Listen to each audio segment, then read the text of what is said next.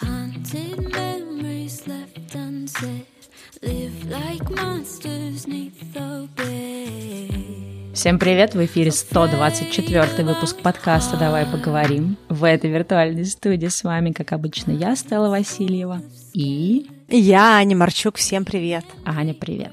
Ну что, сегодня мы решили такой интересный выпуск сделать, и мы решили собрать наши, не знаю, можно ли это назвать антисписком? Помнишь, у нас был выпуск про список желаний, а это какой-то анти? Хотя считается, да, что нельзя загадывать вещи, или точнее ставить какие-то цели с, с приставкой «не», но в каких-то ситуациях это все таки мне кажется, обосновано. И сегодня мы поговорим обо всех тех вещах, которые мы больше не делаем. Да, то есть это даже не список желаний, а это список случившихся вещей, то есть что-то, что нам удалось поменять, и мы больше себя так не ведем или так не делаем. Какие-то вещи у нас, ну, по крайней мере, у меня, когда я писала список, у меня были какие-то пункты с пометками, что я это не делаю чаще всего.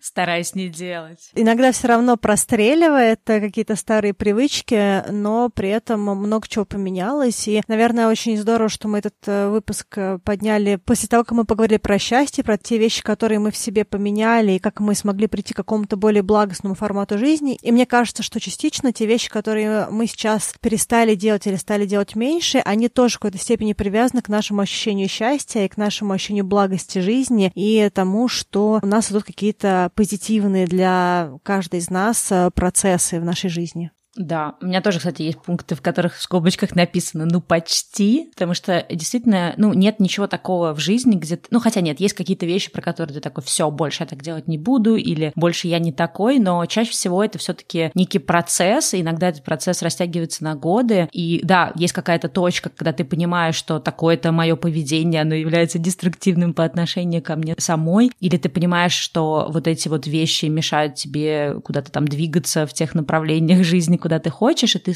пытаешься их в себе поменять, но, естественно, не, редко бывает так, что ты решил, и оно прям вот по всем пунктам с, с этого же дня ты такой новенький человечек. Но почему мы вообще хотим этот выпуск сделать? Потому что, мне кажется, это, во-первых, такой достаточно классный инструмент для, не знаю, какого-то такого самокопания и работы над своим каким-то характером или своей какой-то личностью, да, сесть и написать какие-то свои, не знаю, жизненные принципы, еще что-то, особенно которые основаны на том, что вот такие-то у меня есть привычки, я хочу их поменять. Поэтому сегодня сегодня мы будем делиться своими списочками. Э, я думаю, что то, о чем мы сегодня поговорим, вряд ли будет включать все-все вещи, которые в нашей жизни существуют с приставочкой «не», но, мне кажется, какие-то основные штуки мы обсудим и также объясним, да, что за этим стоит, какая у нас вообще логика, или э, как мы, например, к этому пришли, потому что путь э, прихода к этим «не» тоже иногда важный. А еще я, когда писала этот список, поняла, что очень многие списки относятся к тем или иным э, выпускам нашего подкаста, так что сегодня будут такие пасхалочки на старые выпуски подкаста. По крайней мере, мне кажется, две трети моих пунктов точно туда идет. И это тоже говорит о том, что какой-то процесс личностного развития происходит, и какие-то темы мы обсуждаем в подкасте, и сейчас они просто уже так сформулировались в единую. Поэтому, если вы какие-то наши старые выпуски не слушали, возможно, как раз будет повод по результатам этого выпуска пойти послушать, как мы, например, про это говорили год назад или два года года назад, потому что, мне кажется, это тоже интересно, такой процесс отследить.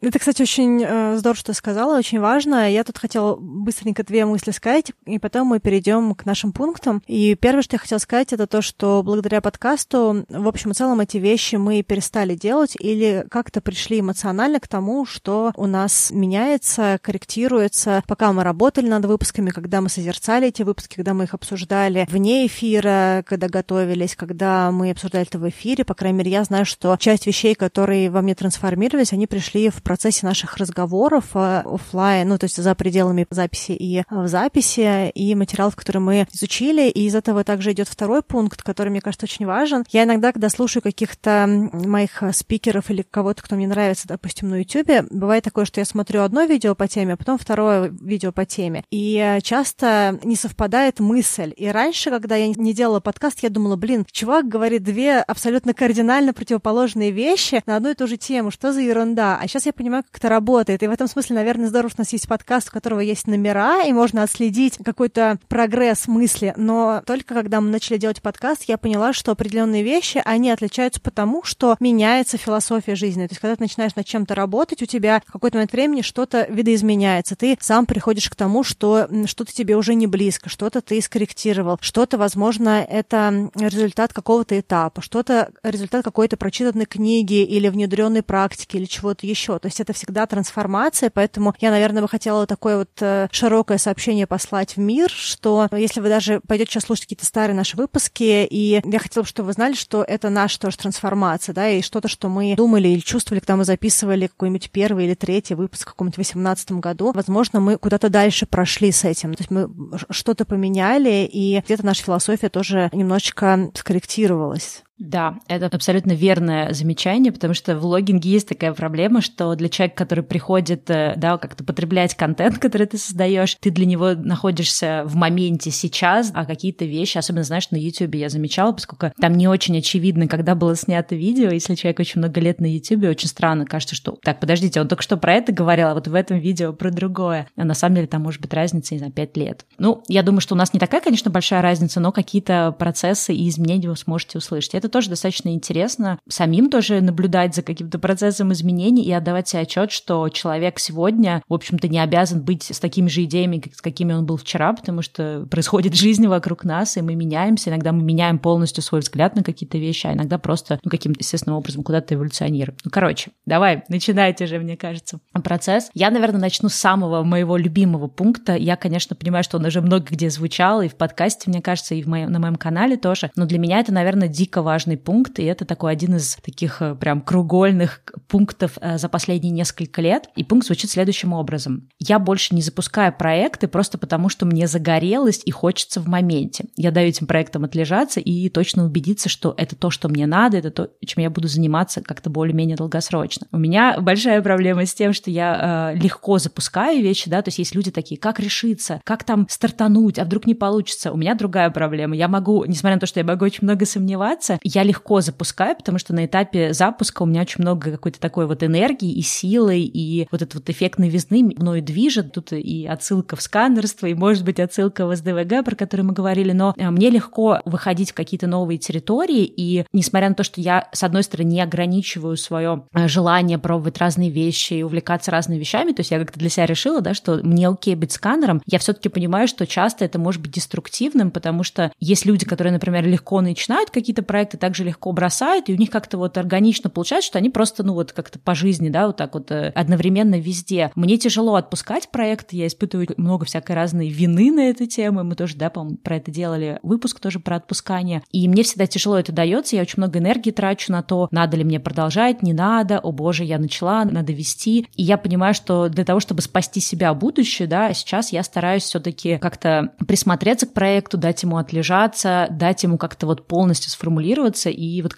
пример, да, который я чаще всего привожу, это пример с моим англоязычным YouTube-каналом, когда мне очень хотелось сделать канал на английском, и у меня было миллион идей, каждый месяц у меня была новая идея, но я себе говорила, Стелла, спокуха, обдумай все, приди к какой-то такой идее, которая, ну, будет более-менее стабильная, и в какой-то момент я поняла, что я хочу сделать про экологию канал, и дальше, мне кажется, от момента, когда я об этом подумала осенью, до момента, когда я весной следующего года это запустила, прошло практически там полгода, и я очень благодарна себе за это время, потому что оно помогло мне немножко, во-первых, во-первых, эту идею как-то устаканить, стабилизировать в своей голове, подумать о том, как ее можно сделать, немножко снизить, знаешь, градус своих ожиданий, потому что вначале я думала, что я сделаю ого-го, и подкаст, и канал, и еще там интервью буду брать, и еще вот это буду делать, и то. Но потом поняла, что, в общем-то, ресурс ограниченный, надо начать хотя бы с чего-то одного, а потом уже, если появится сила, добавлять. Ну и вот год спустя, ровно год моему каналу, я понимаю, что хорошо, что я начала это именно так, что я это все отлежала, потому что, опять же, еще помимо того, что ты а, куда-то вскакиваешь, сам не зная куда, есть еще такой момент, что если идея не отлежалась, то ты не сможешь как-то, знаешь, морально, ну, как-то закоммититься, да, на нее. И поскольку я долго эту идею вынашивала, у меня гораздо больше было такого, э, не знаю, как, как, как это правильно, коммитмент сказать, да, какой-то больше ответственности перед собой собой продолжать вести эту идею, даже в моменты, когда мне казалось, блин, может, не надо продолжать, что-то как-то особо никто это не смотрит. У меня было вот это вот желание продолжать, потому что я очень долго откладывала запуск. В общем, такой для меня важный очень пункт. Он, возможно, не для всех сработает, потому что, возможно,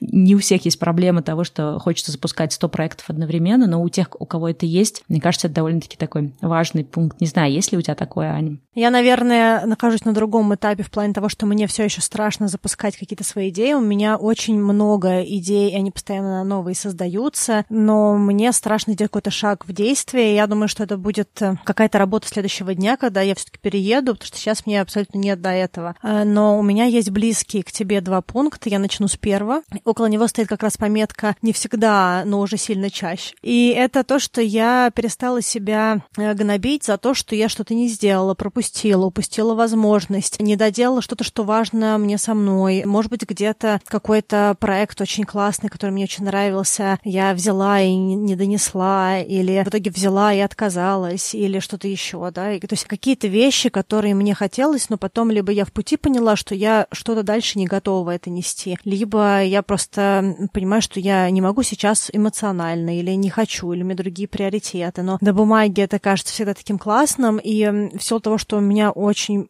широкий спектр интересов, мне достаточно легко загореться на проект. То есть э, мне легко продать проект, э, и меня легко как-то включить в проект, да, то есть я э, легко вписываюсь. Но дальше происходит то, что я не всегда вывожу. Это, ну вот, я, я про себя знаю, что я не всегда вывожу. И раньше я каждый раз, когда что-то у меня вываливалось, я потом сидела и днями, неделями это все обсасывала и сама себе говорила, как вот, Аня, ну что ж такое, ну как же так можно? И вот очень много было всякого бичевания, и я сейчас понимаю, что я поняла, наверное, какое-то время назад э, то, что я это делаю, и я стараюсь сейчас это отпускать, и я прям вижу, что мне гораздо проще уже отпускать какие-то вещи, которые не случаются, или парковать их, просто о них не думать, либо если я где-то, правда, сделала плохо или не доделала, то есть а, объективно провалила фактически, да, если так можно сказать, да, я принимаю это, то есть я, я от этого не бегу и не рассказываю, что кто-то другой виноват, да, то есть я, я осознаю свою ответственность за это, но я а, не сажусь на карусель бесконечного самобичевания, да, то есть я просто понимаю, что ну вот, наверное, это не гуд. Я понимаю, что есть куча возможностей, которые я еще не возьму, есть еще куча возможностей, которые я, скорее всего, не довезу. И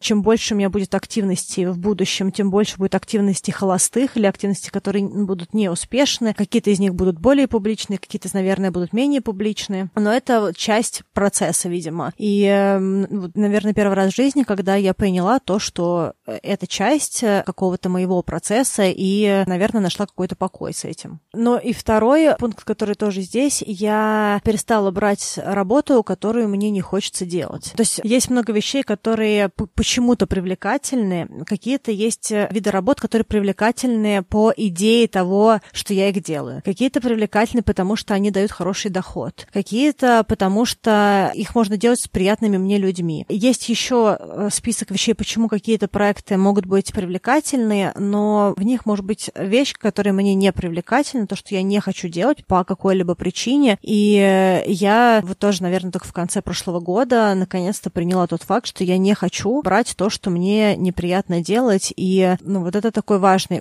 пункт, потому что, опять-таки, есть какие-то приятные стороны этой работы. Да, у меня этот пункт, кстати, очень отзывается. Я даже сейчас дописала его 11, чтобы он остался у меня для э, моих этих архивных целей. Я очень прям тебя хорошо понимаю, и это какая-то такая трансформация, когда ты настолько радуешься тому, потому что тебя куда-то позвали, тебе что-то предложили, какая-то возможность на тебя свалилась, то есть и хочется за все бросаться. И я не знаю, с чем это связано, может быть, это какая-то такая, не знаю, жадность до каких-то интересных возможностей, может быть, это какая-то такая чисто, знаешь, психологическая штука, что приятно, что тебя позвали, и поэтому хочется на что-то отозваться, или приятно, что тебе что-то предложили, и даже более того, есть, в принципе, такая штука, это когда тебе что-то предлагают, тебе как будто бы как в качестве ответки хочется сделать что-то э, обратное, и часто эта обратка бывает то, что ты соглашаешься, как из благодарности радости. И у меня это точно раньше было. Сейчас я даже, кстати, забыла про этот пункт, потому что сейчас у меня, наверное, в меньшей степени это есть. То есть как раз именно из-за того, что у меня очень много проектов, в какой-то момент я тоже этот пункт приняла, но довольно-таки давно, что я не соглашаюсь на что-то просто потому, что меня куда-то позвали или мне что-то свалилось. И это тоже отсылка к нашим каким-то предыдущим тоже пунктам и про возможности, и про какой-то супер давний, да, мне кажется, мы делали про эссенциализм выпуске уже. Я уже начала забывать, какие выпуски мы делали здесь, а про какие вещи я говорила себя на канале. Мне кажется, мы так много всего уже обсудили. И вот это вот очень важно понимать, что даже если, например, сейчас ты в поисках какой-то возможности, какая-то возможность на тебя сваливается, просто потому что она на тебя свалилась, ты не знаешь, что ее нужно брать. И каждый раз нужно ну, делать какую-то сверку, а если у меня сейчас ресурс на это, а соответствует ли это моим вообще задачам каким-то долгосрочным. Потому что есть такой соблазн, конечно, отзываться на все, и если этот критический какой-то, это такой фильтр не включать, то есть как раз риск закопаться в большом количестве вещей. И когда придет уже какая-то возможность, э, которая на тебе могла бы быть э, важной, ты ее либо не заметишь, либо на нее не будет сил, либо ты просто ее не сможешь как-то отработать нормально, потому что у тебя будет куча других каких-то обязательств, проектов и прочего-прочего. То есть это, мне кажется, такая важная штука довольно-таки.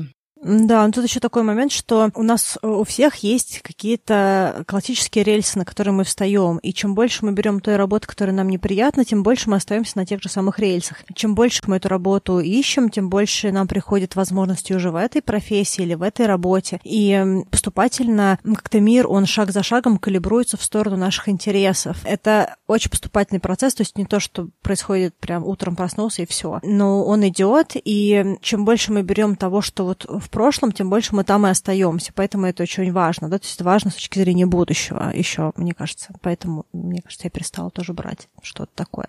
А, давай тогда следующий какой-нибудь пункт тоже поделюсь. Этот пункт, мне кажется, мы где-то проговаривали, но мне тоже важно его зафиксировать. Я больше не пишу для себя какие-то такие подробные цели, где я буду через три года, какие-то цели на жизнь. Не знаю, даже, в принципе, цели на год я в последние несколько лет не пишу, просто потому что я каждый раз убеждаюсь, что мне они не дают никакой ценности, то есть я не хочу сказать, что это никому не надо, да, есть люди, которым важно иметь очень четкий вектор и четкую разбивку, когда, на каком этапе они к этому, к этой цели придут, да, на каком этапе пути, но я поняла, что у меня очень какое-то гибкое планирование, то есть я люблю планы, но я люблю планы на ближайшее время. Мне нравится планировать на ближайший месяц, на ближайшие несколько месяцев. Я плюс-минус понимаю, куда я иду, то есть не то, чтобы я так совсем болтаюсь бесцельно, но скорее это что-то, что и так у меня есть в голове, то есть мне не надо это формулировать, но я не фиксирую конкретно, да, где мне нужно быть через год, через два, через три. И это тоже довольно-таки интересно было, потому что мне всегда казалось, что не иметь конкретной цели на пять лет или там не знать, знать, где ты будешь через 10 лет, это какая-то такая, ну, несерьезность, какая-то такая постыдность, и что если уж не знаешь, то точно никуда не придешь. Ну, э, я думаю, что для разных людей работает по-разному. Для меня оказалось, что моя эффективность в том, чтобы понимать э, точно, чего я хочу сделать за этот месяц и за ближайшие три месяца в рамках проектов, которые мне интересны, а планирование каких-то долгосрочных вещей никак не влияет на мою продуктивность, и в какие-то периоды жизни, когда у меня было меньше всего планов, наоборот, я приходила к каким-то более важным результатам.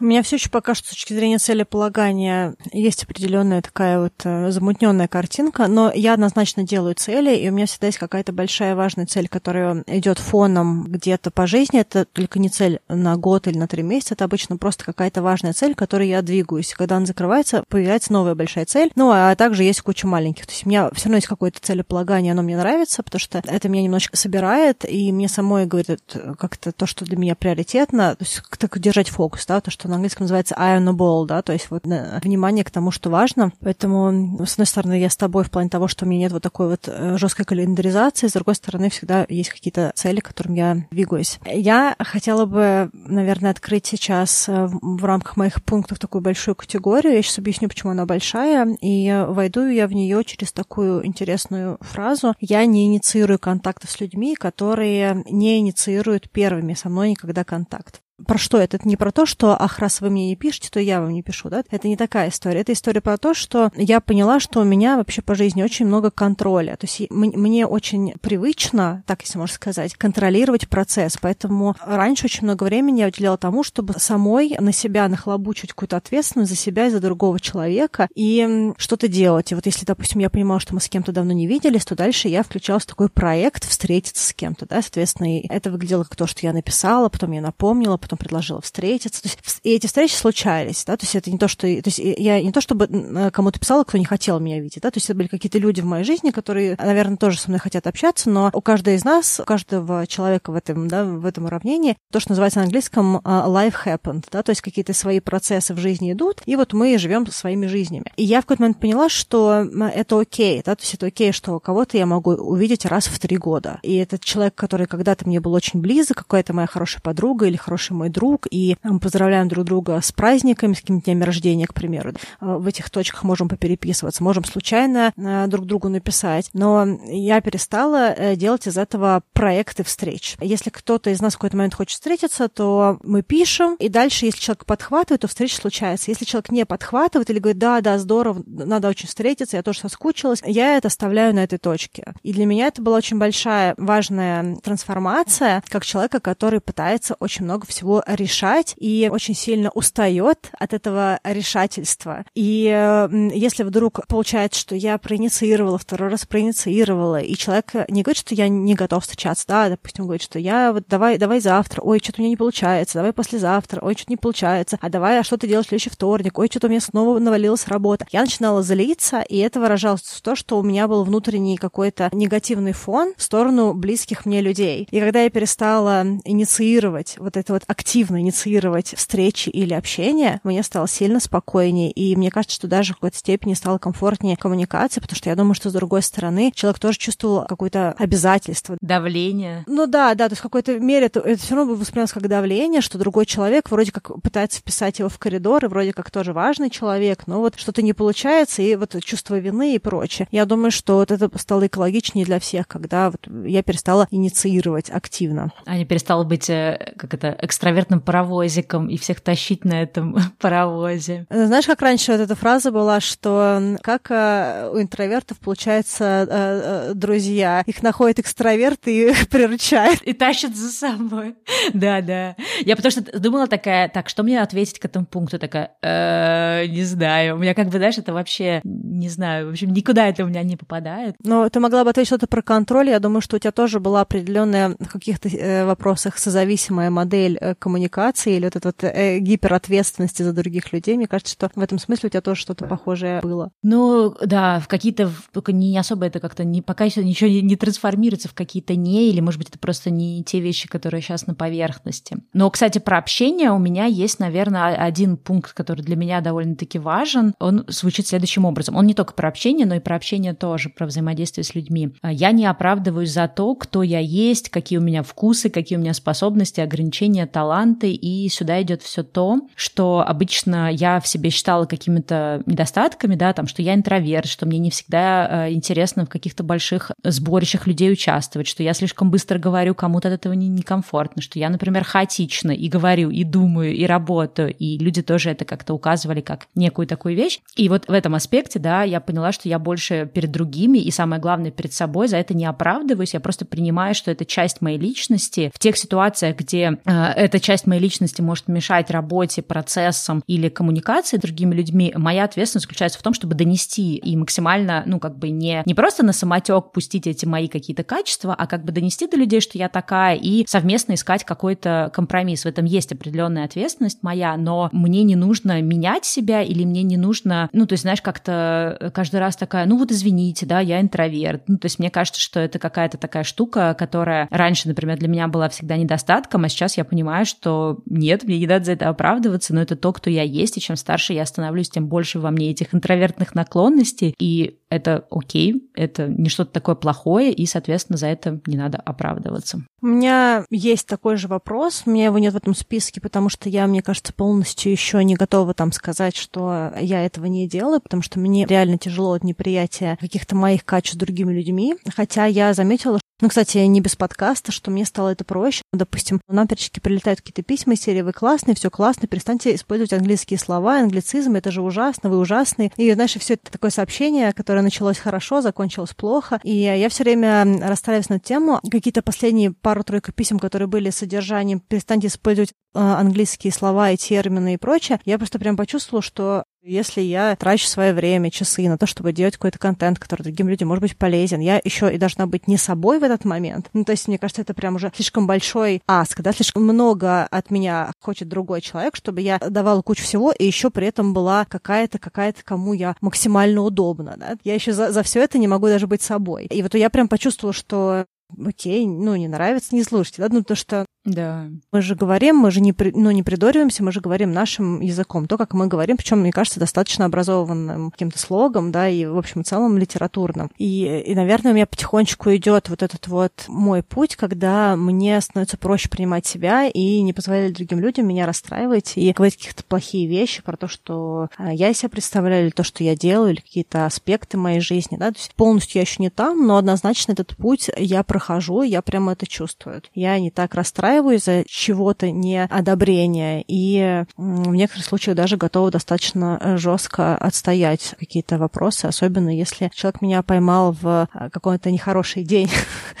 То есть я, если я где-то еще могу промолчать, то в плохой день я однозначно скажу то, что я думаю. Но я хотела бы подхватить мой предыдущий топик, и э, я начала говорить про контроль, и то, что я еще не делаю в рамках контроля, это я перестала решать проблемы других людей или перестала искать решение каких-то задач других людей, да, то есть как это обычно выглядит. Мне кто-нибудь из моих друзей, к примеру, сказал, вот у меня есть такой-то вопрос, и э, я вдруг э, проснулась, и у меня есть решение. такая, вот, смотри, какое классное решение. Другой человек, да, классно. И не двигается туда. Я говорю, давай что-нибудь придумаем и сделаем тебе это. А хочешь, я вот это сделал? А хочешь... И я понимала, что я в какой-то момент уже просто села на коня и решаю проблему другого человека относительно недавно я просто э, перестала это делать. То есть, если меня спрашивают советы, или я знаю, что другому человеку может быть, э, к примеру, полезно или интересно, я могу это сказать. Вот, к примеру, такой, если кто-то из моих друзей говорит о том, что у них не хватает времени вдвоем на пару, потому что есть э, ребенок, я могу сказать, если хотите, вы можете на вечер привести ребенка ко мне, утром забрать. Да? То есть мы там посидим, почитаем книжки, там что, что нужно поделаем, поиграем, я уложу спать, а утром вы приедете его заберете, да, там ребенка. И мне кажется, что вот само по себе тем фактом, что я это сказала достаточно искренне, э, я обозначила то, чем я могу помочь. Но дальше, если люди не идут на эту помощь, это их выбор. И э, если снова и снова всплывает этот разговор, то я перестаю за это бороться. Потому что раньше я говорила, что, ну блин, ну ты сама не решаешь, смотри, у тебя есть такое решение, такое решение. А сейчас я говорю, ну да, я понимаю, тяжело, да, ну надеюсь, вы решите. Я перестаю в это вовлекаться, потому что я понимаю, что, возможно, человеку не нужно найти решение, то, возможно, просто нужно об этом поговорить. А я уже во все это включилась и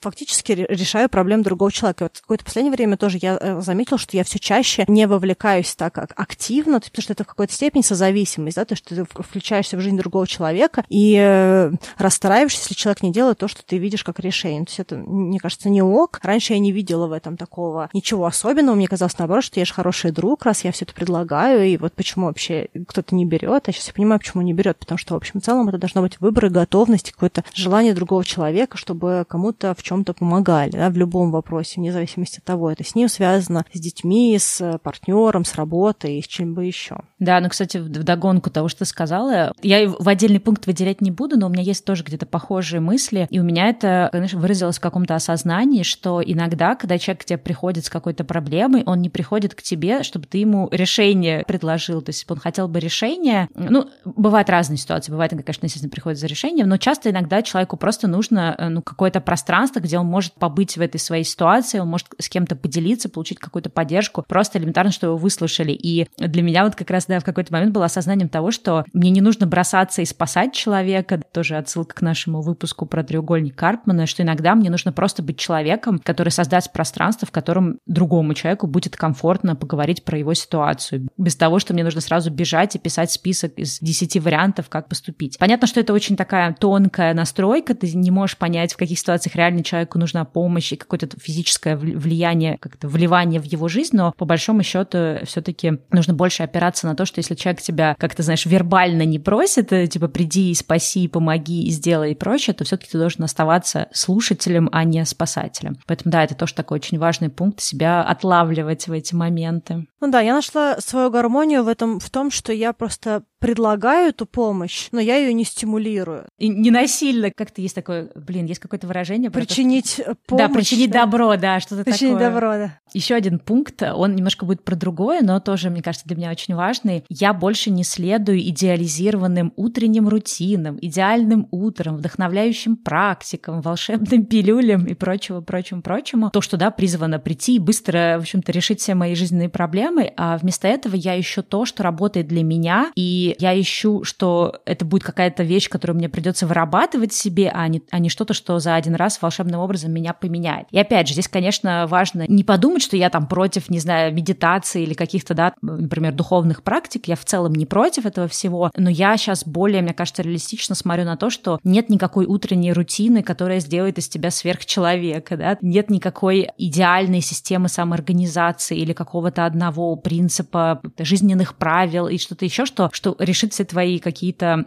задачи, или там, знаешь, какой-нибудь одной формулы в духе, помнишь, это был 5, 4, 3, 2, 1, ракета, что-то там запускается, и ты сразу же моментально берешь и делаешь. К сожалению, это может сработать один раз случайно, но... Это Мэл Робинсон. Да, Мэл Робинсон. Ну, короче, я просто, да, для того, чтобы самой не разочаровываться в себе и в этом мире, я просто поняла, что их не существует. Нет никаких волшебных пилюль, и если ты веришь в то, что куда-то прийти, да, э, можно только через работу, усиленное повторение, э, развивание этого навыка, ну и вообще процесс длительный, который иногда может несколько лет занять, тогда тебе как-то гораздо проще, и ты не разочаровываешься, чем когда ты вечно находишься в поиске каких-то волшебных решений. Э, я бы, наверное, здесь так сказала, что у каждого, возможно, есть какие-то свои важные и утренние рутины, и иногда некоторые вещи мы не замечаем как рутину, но они тоже рутины, просто мы их не знаем, потому что мы их делаем очень много. Допустим, я всегда застилаю постель. Мне кажется, мне так, в принципе, периодически бывает там коробки и прочее, если у меня еще не убрана постель, то это кажется, что вообще бардак в комнате, да, поэтому для меня, допустим, убрать постель — это какое-то вот уже микродело сделано. Или для меня важно, чтобы я, когда я поела, чтобы посуда была вымыта сразу. Я даже чаще всего посуду мою в процессе готовки еды. У меня нет э, посудомоечной машины. Я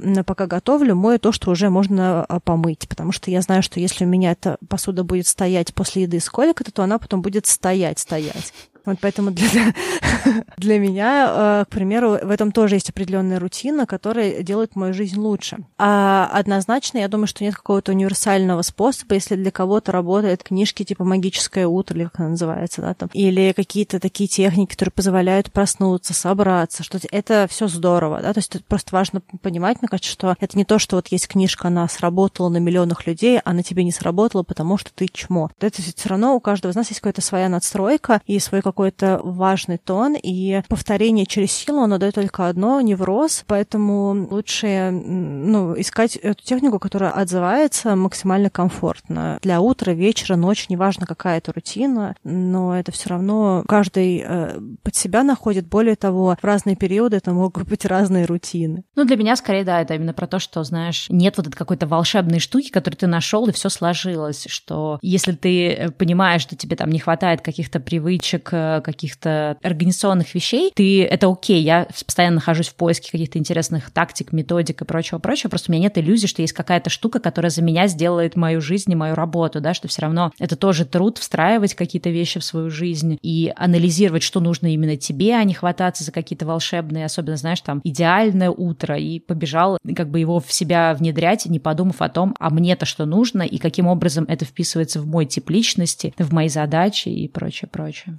Наверное, наверное, следующее хочу сказать в какой-то степени тоже про определенную привычку, и она у меня связана с одеждой. Я, во-первых, перестала покупать одежду, я перестала снимать стресс шопингом, то есть у меня перестал быть формат проведения досуга в магазинах, то, что раньше у меня было, особенно когда я была в поездках, особенно если поездки по штатам, да, потому что там и выбор был интереснее, и ценник приятнее, и как-то, в принципе, в отпуске, гуляя рванина, а, хочется всего на свете купить. Я помню, что у меня был какой-то дикий трип такой в а, Рождество в Чикаго, я ездила на машине одна по Америке, и в Чикаго я была там на Рождество, и вот этот следующий день, Boxing Day, да, когда распродажи, я в Macy's, Macy's такой крупный супермаркет э, мультибрендовый, и я помню, что я купила какие-то вещи в Macy's, у меня было мешков, наверное, 10, просто тяжелых, потом я подумала, что я не могу все это, ну, еще что-то унести, плюс у меня заканчивалась парковка, я пошла с этими мешками на парковку, а в багажник убрала все эти пакеты, продлила парковку, вернулась в Macy's, докупила еще вещи и пошла обратно. И когда я улетала из Штатов в ту поездку, мне пришлось купить еще один большой чемодан, просто чтобы увезти все то, что я там напокупала. И то, что сейчас я делаю, во-первых, я не снимаю стресс или какие-то вот такие свои недовольства жизнью банковской карточкой, да, ну, по крайней мере, одеждой. И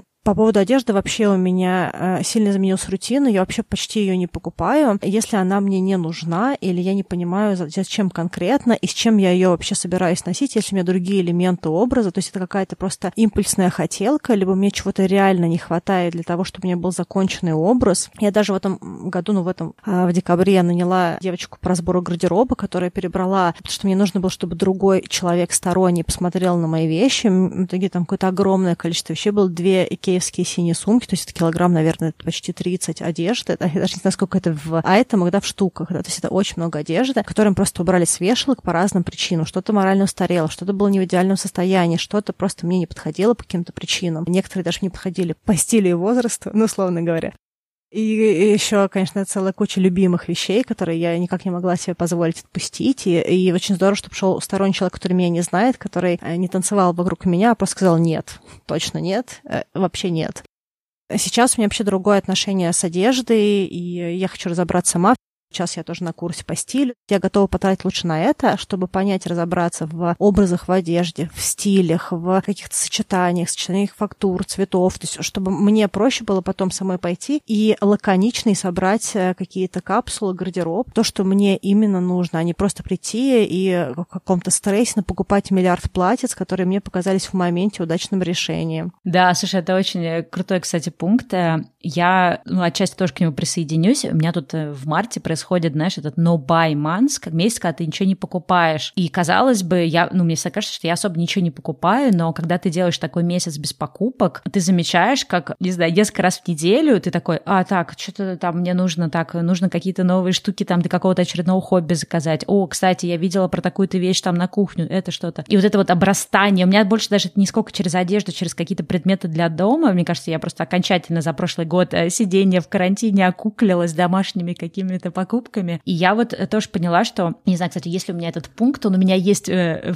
вряд ли. У меня он и есть. Да, у тебя есть. Он у меня есть, в принципе, в жизни. Кстати, удивительно, что я его не написала. Да, я тоже в последнее время очень много думала о том, что я не хочу больше как-то, знаешь, вот спонтанно или по инерции какой-то непонятной что-то покупать, потому что действительно это просто закрывает какие-то потребности. И вот с одеждой тоже я много думала о том, что если я нахожу какую-то идеальную вещь, то есть если я купила какие-то вот э, предметы одежды, которые прям мне безумно нравятся, у меня нет потребности покупать что-то в этой области. Но если я э, где-то бездумно одну какую-то вещь купила, бездумно другую, и у меня, как бы, знаешь, есть как, какие-то незакрытые, в общем-то, а, штуки, задачи в гардеробе, то я буду постоянно докупать. И поэтому как раз э, получается, что каждая импульсивная покупка, она ведет э, за собой, да, вереницу следующих импульсивных. Поэтому мне, кстати, нравится то, что ты пошла вот на эти курсы поиска стиля, потому что мне кажется, если сформировать четкое понимание, какой тебе нужен гардероб, что тебе нравится, что тебе подходит, это поможет как раз перевести покупки из, э, не знаю, поку- э, какого-то, знаешь, хаотичного процесса в нехаотичный. Мне что-то тоже такое, мне кажется, нужно. Потому что у меня был, знаешь, этот процесс перехода гардероба от летнего, балийского к пониманию того, что мне нужно здесь в Калифорнии, и очень много тоже было вещей, которые покупались, а потом было понятно, что, ну, как-то я их спонтанно купила, не совсем понимая, как и что я ношу, а за последний год так вообще, когда ты особо из дома не выходишь, у тебя тоже очень сильно меняются задачи, и сейчас мне вот очень важно тоже не покупать вещи, которые на самом деле мне некуда будет э, использовать в каком-то смысле. То есть тоже думать еще о том, какие у меня реально жизненные задачи и на что похож мой каждый день и моя неделя э, относительно того, каких вещей у меня в гардеробе много. Ну да, как раз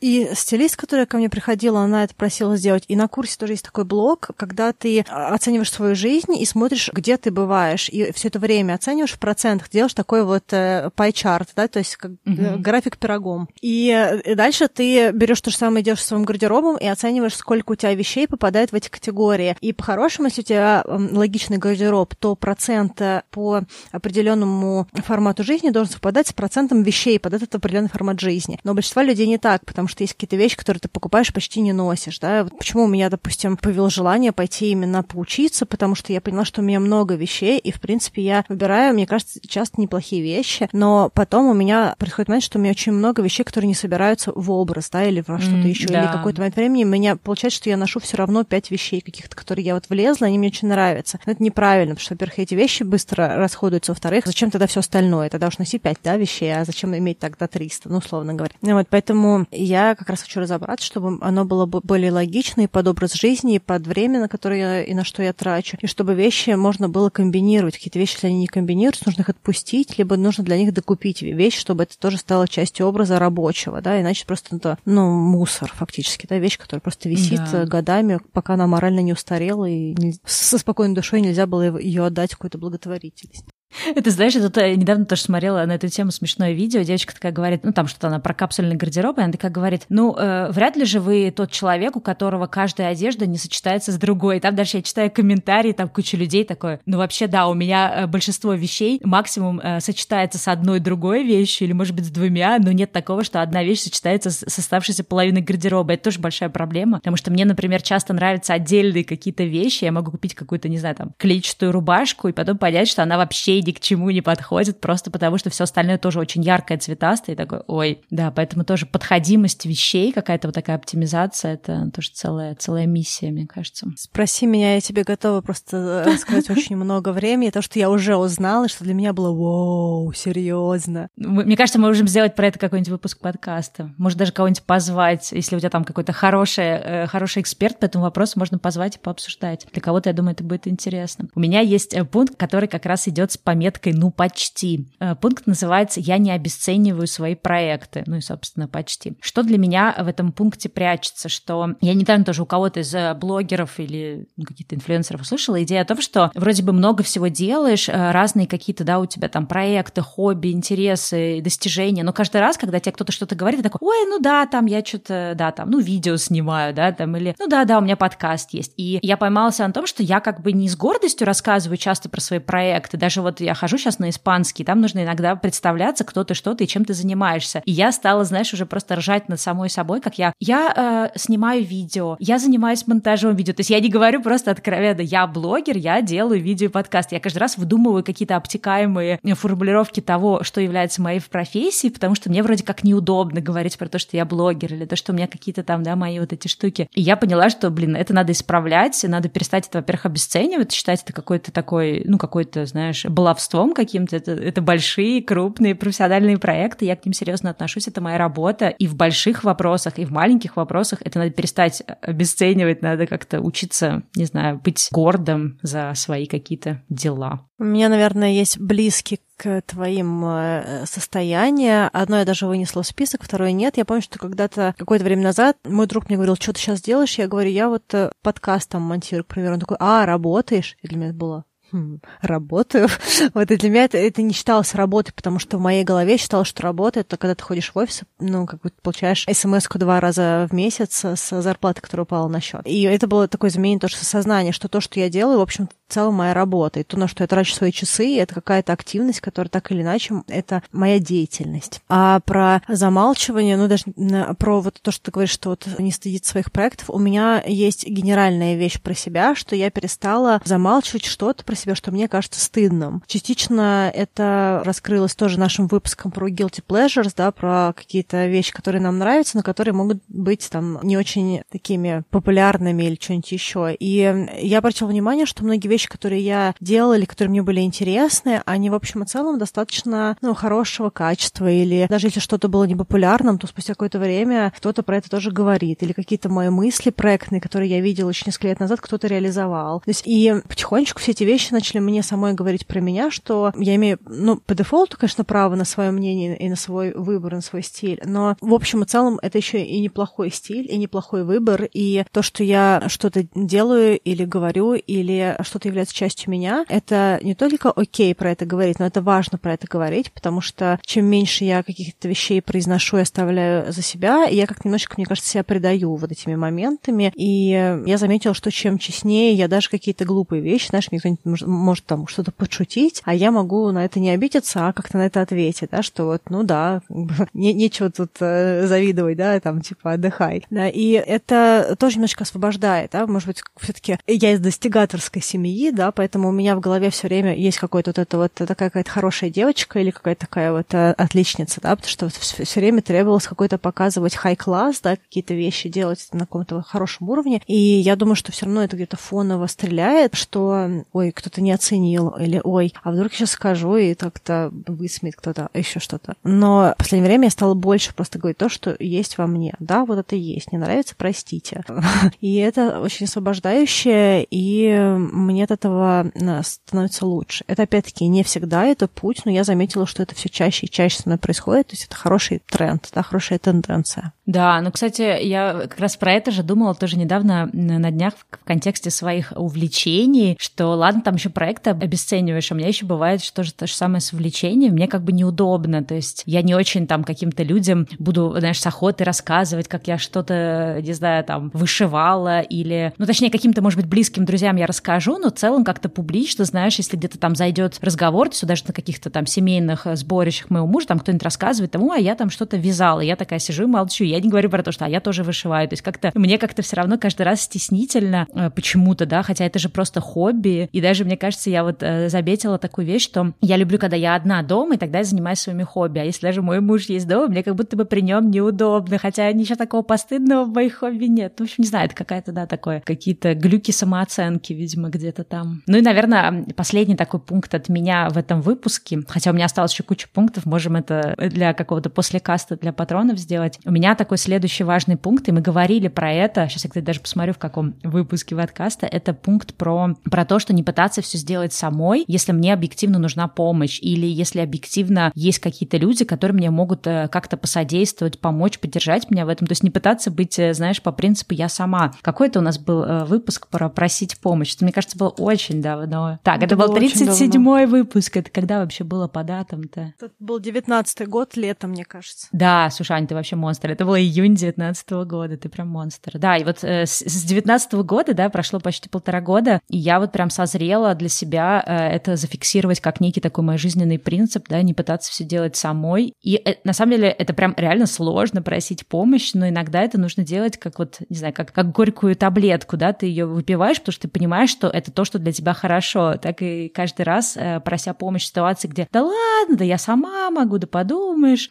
ты понимаешь, что это на самом деле важно, потому что мы говорили об этом в выпуске, это и отношения с другими людьми строит, потому что когда мы друг другу помогаем, поддерживаем, это на самом деле выводит наши отношения на новый уровень, и плюс э, просьба о помощи, да, это такой самый, наверное, один из ярких актов э, уязвимости, а уязвимость, она всегда тоже сближает. Я большой фанат того, чтобы в эту сторону работать. Я, конечно, все еще, опять-таки, не там. И я прошу помощь, но не во всех вещах. У меня почему-то в голове есть какие-то вещи, которые можно просить помощь, какие-то нельзя. Но я работаю в эту сторону. А у меня тогда будет последний пункт такой очень специфичный. Как-то я на минорной ноте заканчиваю наш выпуск, но, вдруг кому-то надзовется. Я не сдерживаю себя, когда хочу заплакать. Для меня это очень-очень-очень большой пункт, потому что я эмоциональная, и э, многие вещи, они вот э, меня добивают, да, то есть я прям чувствую, что у меня есть какие-то вещи. Это не значит, что я нахожусь в состоянии, что все нужно, нужно бежать меня утешать, или что это какой-то манипулятивный ход, это просто реакция организма. Вот ты вот начинаешь что-то делать, допустим, либо какой-то разговор зашел куда-то, либо как-то я почувствовал себя в моменте. И это просто рефлекс. Иногда я даже очень хочу, чтобы сейчас я не заплакала, но это очень сложно, и я прям сдавливала себя, особенно если это были какие-то около бизнесовые вещи, да, ну, то есть когда ты просто, ну, это непрофессионально, да, то есть я помню, что для меня это было дико сложно просто сглатывать какие-то состояния, чтобы вдруг не, ну, не показать какую-то свою слабость, потому что это выглядит странно. И я в последнее время, наверное, последние года полтора, ну, год точно, я просто позволила себе плакать, если мне хочется плакать. И кому-то это ок, кому-то это не ок, но это не моя проблема, да, то есть люди многие вещи показывают свои, и это моя важная какая-то вещь, да, то есть я знаю, что я могу заплакать, и я не хочу это сдерживать, потому что если я это сдерживаю, это мое здоровье, да, то есть если получается, что я не, не позволяю себе выхода какой-то эмоции. Соответственно, эта эмоция потом начинает отравлять меня изнутри. Мне кажется, частично, чем больше я буду проявлять эту вещь, тем меньше ее будет проявляться в принципе, потому что она будет иметь выход, да, соответственно, все то, что у нас не скапливается, оно у нас в какой-то момент времени ну, истощается, потому что нет необходимости так часто это проявлять. Я думаю, что это все равно есть какой-то накопленный эффект в прошлом. Но я себе позволила плакать, когда хочется плакать. И, честно говоря, это было супер терапевтично, и я прямо заметила, что когда я начала это делать, я стала меньше повышать голос, да, то есть я меньше стала переходить на крик, потому что так или иначе есть какая, какое-то состояние, которое требует выхода. И либо ты плачешь, либо ты кричишь, либо ты как-то еще это делаешь. Вот я выбрала позволить себе плакать, потому что это моя такая вот первичная, естественная реакция, которую я не хочу больше задавливать. Да, у меня тоже это отзывается. Может быть, это для кого-то, конечно, прозвучит как а, минорная нота, а для меня, на самом деле, я бы сказала, что нет, потому что это как раз некая такая штука, где ты понимаешь, что вещь, которая раньше тебе казалась твоей слабостью, да, как, например, твоя какая-то реакция, как это считается, эмоциональность или еще что-то, на самом деле это является твоей сильной стороной, потому что быть в состоянии в таком, да, когда ты не стесняешься каких-то своих, э, ну, не знаю, проявлений эмоций и не пытаться скрыть или подавить это, это на самом деле для этого требуется очень много силы и внутренней какой-то такой вот твердости, устойчивости, и это как раз в определенном смысле победа над слабостями, да, быть в состоянии желании заплакать и не считать, что в этом есть что-то такое ужасное и страшное. Вот поэтому для меня, наоборот, это какой-то пункт, э, не знаю, большой победы над собой и очень позитивный пункт. Да, ну, надеюсь, что кому-то еще он будет ценен. Не только для меня, так. Ты знаешь, мне кажется, что важно про это говорить, потому что мне кажется, что в обществе есть очень много закоренелых убеждений по поводу слез. И даже некоторые психологи, ну, около психологи пишут тоже про то, что вот женщины плачут как инструмент манипуляции. Вы попробуйте, когда вам хочется плакать, попробуйте сдержать это. Это настолько сложно сдерживается. Или есть чувство стыда. Я даже помню, что мне было страшно заплакать у психолога. То есть мне казалось, ну блин, что за позор? Я взрослый человек, ну что это за проявление? Почему сейчас, знаешь, или там какая-нибудь встреча, а мне прям фигово очень сильно. Я сижу и просто вот мне хочется рыдать, а я просто, Аня, нет, это не профессионально, держи это, держи. И это просто, ну, как бы выражалось во что-то другое, естественно. Либо в заедание, либо в какую-то агрессию, ну, все оно куда-то шло, то есть это, это проявление, это, либо ты это регулируешь процессом каким-то, либо ты просто это куда-то выкидываешь в другое состояние. Поэтому я надеюсь, что, может быть, кому-то еще это будет ценно, и, может быть, кто-то еще, кто переживает какие-то такие вещи, может быть, либо кто-то эмоционально, кстати говоря, не всегда девушки, я очень хотела бы сказать, что это не всегда только женская реакция, это биологическая реакция, и эмоциональным людям она свойственна, просто, наверное, мужчинам в э, традиционном, там, в российском обществе сложнее с этим, но, в общем и целом, слезы вполне нормальная реакция, и она очень терапевтична, то есть после этого есть какое-то ощущение катарсиса, то есть когда ты позволяешь себе плакать, после этого очень хорошо, потому что, ну, выходит вся эмоция, и я даже могу сказать, что если мне очень плохо, и я просто в комнате сама расплакалась, я потом чувствую, что меня отпустила, и я могу быть потом очень продуктивна. Все, потому что у меня эмо- эмоция прошла цикл. Ну, потому что она позволяет тебе перепрожить эту всю эмоцию, и проще, если не перепрожил, ты это не отпустил, то есть оно где-то там у тебя внутри копится. Ну что, мы, наверное, продолжим, потому что и у меня, и у Стелл, я вижу наши списки обеих, у каждой из нас еще очень много пунктов, но мы, конечно, не, не заставим никого слушать все эти пункты, но все равно какие-то мы хотели бы еще сказать. Но если вы хотите еще, то ждем вас на Патреоне. В основном выпуске тогда это все, и э, до встречи на следующей неделе, либо до встречи на Патреоне. Да, до встречи. Всем пока. Хорошего дня, пока-пока. Cause we glow